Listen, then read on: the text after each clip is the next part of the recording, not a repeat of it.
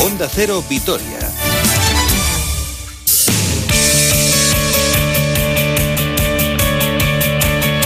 Las dos menos cuarto completamos ya nuestro programa en esta recta final con la información deportiva. Roberto Vascoy, buenas tardes. ¿Qué tal, Susana? Buenas tardes. Bueno, y no es que tengamos chico nuevo en la oficina, pero sí presentado oficialmente. Hablo del Deportivo Alavés. Sí, porque el mercado se cerró hace dos semanas, pero como fichó un internacional sub-21 portugués que ha estado con la selección estas dos últimas semanas, pues no ha habido tiempo para presentarle, así que hoy ha sido el momento y voy a decir, Susana, yo de poco puedo presumir, pero de pelo tengo bastante pelo. Soy afortunado, pero ni de lejos como este chico que se llama ¿Ah, Tomás sí? Tavares, que tiene un pelo así afro. Un pelazo. Sí. Ah, Los amantes mira. de los Simpson eh, le recordará al actor secundario Bob o al anuncio este de 11888. ¿te Ah, también. Así, tiene el pelo frondoso. Y la verdad es que un chico con muy buena proyección, ¿eh? es internacional sub-21. El Benfica lo ha cedido para que tenga minutos y para que se proyecte en una gran liga como es la Liga Española. Y fue Bueno. nominado al Golden Boy. Eh, Es una lista de los 100 jugadores más prometedores en categorías inferiores. Así que vamos a ver si responde a esas expectativas.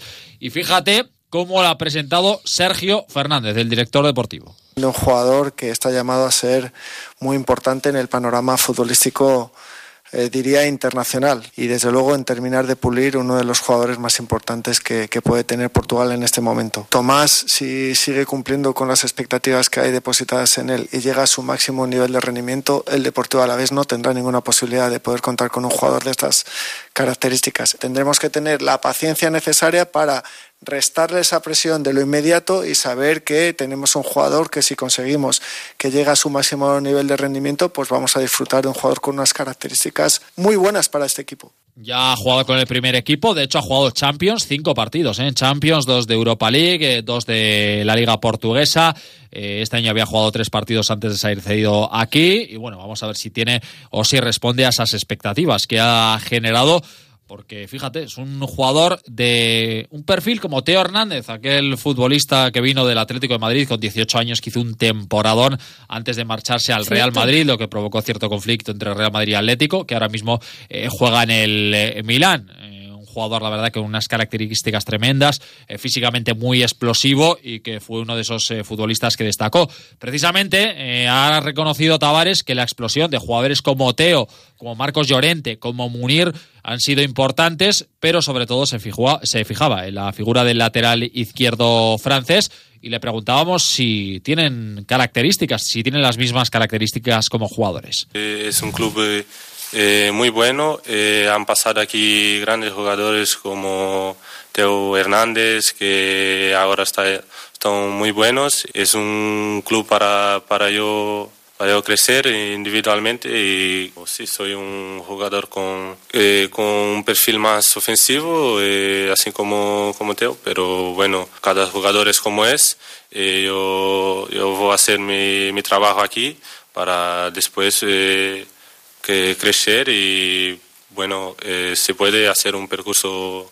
eh, parecido a del Teo que ahora está bien Hombre, ya lo firmaría, ¿eh? Sí, eso, que si le puede seguir los pasos así igual, igual, Si ahora vez te mismo. vas al Real Madrid, yo creo que lo firmaría cualquiera, pero luego tendrá que decir el Benfica al respecto. Y es que reconoce el uso que para él venir aquí es un paso adelante en su carrera. Eres un paso muy importante para, para mí, con mucha responsabilidad que, que, vengo, que vengo acá. Y bueno, como dice, que me voy a esforzar mucho, estoy con muchas ganas y quiero eh, dar muchas alegrías al club y disfrutar de, de este año. Es con mucha responsabilidad que encaro eh, este, este momento. Además, hay que decir que en el sistema que utiliza Machín, con este 3-5-2, los jugadores de banda eh, tienen mucha, mucho más protagonismo que en un 4-4-2 y por lo tanto este perfil de futbolista en teoría y si responde a las expectativas es el jugador idóneo para este sistema y él así lo reconoce Tavares. Eh, es un sistema que me favorece, creo, porque como yo, yo dice, soy un lateral con perfil más ofensivo, y así con tres defensas y yo en la banda derecha. Tengo más eh, seguridad en la defensa y puedo, puedo atacar más. Pues con Tomás Tavares se completa la banda derecha, donde está Martín, donde está Edgar Méndez, donde está Burgui, aunque eh, no cuenta, donde está el propio Chimo Navarra, aunque actúa más como central que como eh, jugador de, de banda derecha. En la izquierda también está completada eh, pero vamos a ver qué rendimiento se da por ahí, porque Machín no acaba de encontrar el futbolista que eh, le acaba de convencer por ese flanco zurdo. El otro día actuó Adrián Marín, que por características quizás sea el que más se adapta. Eh, lo ha hecho Duarte, el propio Javi López. Se le ha preguntado a Sergio cómo ve esa banda izquierda. Inclusive en esa demarcación del carril izquierdo hay los suficientes futbolistas con los perfiles y características diferentes como para aportar recursos y riqueza en, los sistemas. Desde Adrián Marín, que terminó en un estado de forma excepcional y que, bueno, lamentablemente no ha tenido una pretemporada acorde a, las necesidades que tenía el equipo. Rioja, que se está adaptando de extremo a ese carril y la juventud que, que también tiene Javi López. Estoy seguro que conseguiremos encontrar ese equilibrio y ese rendimiento necesario para, para dar un, un, buen nivel y la medida real de nuestras posibilidades. Y aprovechando la presencia del director deportivo, también se le ha preguntado cómo valora el inicio de temporada del equipo, ahora mismo en posiciones de descenso, con cuatro puntos, y así lo ve el máximo responsable de la parcela deportiva, Sergio Fernández. Irregular. Es cierto que estamos siendo irregulares en, en nuestro rendimiento, en, eh, inclusive en un mismo partido somos capaces de hacer muchas cosas bien, con errores eh, a veces impropios incluso de la categoría, pero creo que estamos trabajando en el camino correcto y que cuando seamos capaces de encontrar ese equilibrio y ese nivel de rendimiento esperado, pues vamos a poder disfrutar de, un buen equipo, de buenos jugadores y desde luego también con, esa paciencia que, se requiere cuando hay tantos cambios, cuando hay una idea nueva y como te he dicho antes, en un mismo partido hemos sido capaces de generar siete ocasiones de gol claras y a la vez hemos sido capaces de cometer errores impropios. Pero bueno, a ver si pronto conseguimos ese equilibrio. Bueno, además malas noticias en el apartado médico, lesión de Pera Pons, fractura en el segundo metatarsiano del pie derecho. No hay parte oficial, pero ya hay parte oficial de la lesión, no del tiempo de recuperación, pero esta lesión suele fijarse en torno a las cinco, seis semanas. Así que en torno al mes y medio va a estar eh, de baja un futbolista que este año había encontrado su sitio. Eh, Machín confía plenamente en él. Estaba siendo titular indiscutible, pero se va a perder los próximos encuentros ligueros. El primero de ellos, el de este domingo en Valladolid, el equipo que descansa y que mañana regresa al trabajo. Y vamos a hablar ya de ciclismo porque acaba de comenzar la Vuelta Ciclista. Efectivamente, primeros eh, kilómetros ya por Irún, con ese final en el santuario de Arrate, etapa mítica de la Ichulia, 173 kilómetros, con tres puertos de tercera categoría y un final de primera categoría. Y la semana que viene, pues aquí hablaremos ampliamente de la Vuelta porque el lunes será jornada de descanso y el martes la etapa en tierras alavesas entre Vitoria y Valdegovia. Solo tenemos un eh, ciclista alavés, es John Averasturi, que buscará su oportunidad al sprint, pero quiero conocer todo los detalles de esta vuelta y para ello llamamos a nuestro habitual colaborador, nuestro compañero de Antena 3 Televisión, que es Juan Carlos Abascal. Hola Juan Carlos, muy buenas. Hola, ¿qué tal, Roberto? Bueno, pues estamos contentos, evidentemente no porque no hay público por las eh, circunstancias, pero contentos de tener la vuelta tan cerquita de casa, que eso siempre también es, es importante, ¿no?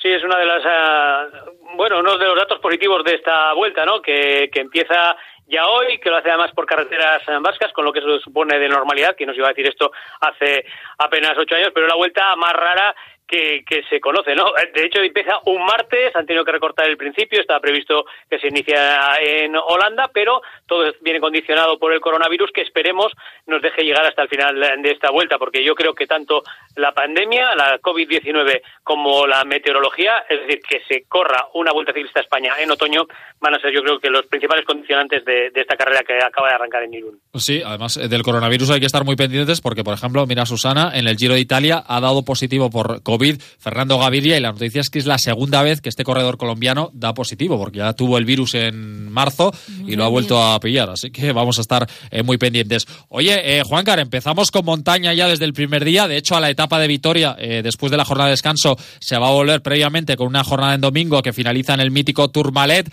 así que eh, la verdad es que vamos a tener batalla, pero desde ya, ¿eh?